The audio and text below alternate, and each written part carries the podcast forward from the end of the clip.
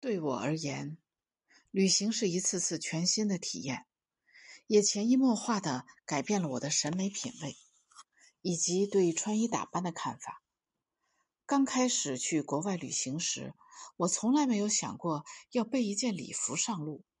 我觉得这样华而不实的服装离我的生活很遥远。直到有一次跨年夜，在法国香槟区的一个小村庄迎新年。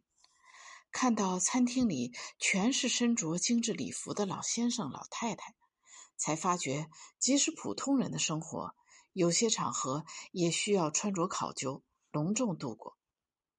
尽管这样的时刻不是我们普通人的生活常态，但我总是不遗余力的游说身边人为拥有这一刻做些小小的投资。人应该学会偶尔尝试给自己高贵一点的生活。我们都值得以更好的状态面对这个世界。平日里，我很少逛街购物，也很少花时间研究穿衣打扮。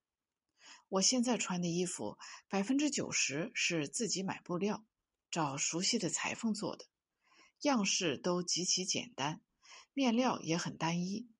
春夏真丝，秋冬羊绒，每件都可以穿到八十岁。去过的好地方越多。穿过的漂亮衣服越多，人反倒会越来越踏实淡定，懂得如何收放自如，在现实和理想中转换角色，让旅行和生活在得体的穿搭中焕发出更加美丽的颜色。